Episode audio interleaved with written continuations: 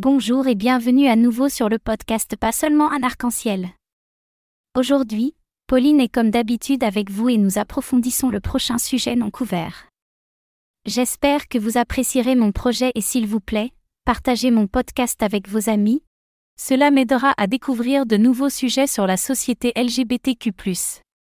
D'accord. C'est parti. Il peut être difficile de comprendre l'expérience d'être transgenre, en particulier si vous n'avez jamais rencontré de personnes transgenres.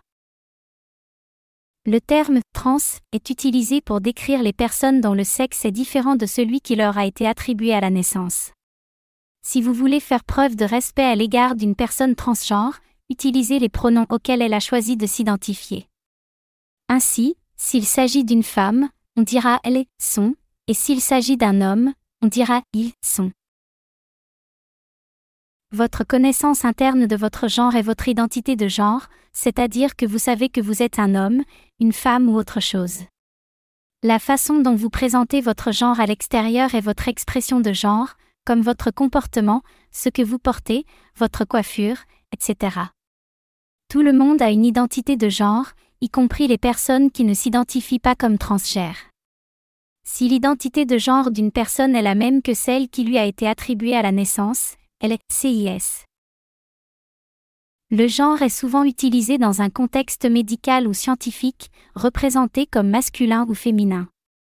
Cette classification est basée sur les caractéristiques physiques des organes génitaux au moment de la naissance. Cependant, elle ne doit pas nécessairement définir qui vous êtes ou l'identité de genre que vous pourriez avoir à l'avenir. Commencer à vivre de manière authentique en se basant sur son identité de genre plutôt que sur le genre qui lui a été assigné à la naissance, c'est ce qu'on appelle la transition de genre. Il peut s'agir d'une décision difficile à prendre et qui demande beaucoup de réflexion.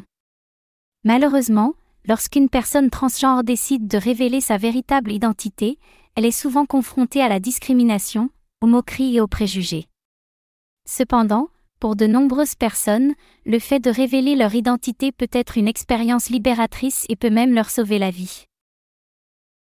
Il est possible de prendre diverses mesures dans le cadre d'une transition de genre, telles que changer de vêtements, de coiffure, de nom et de pronoms utilisés pour se référer à soi.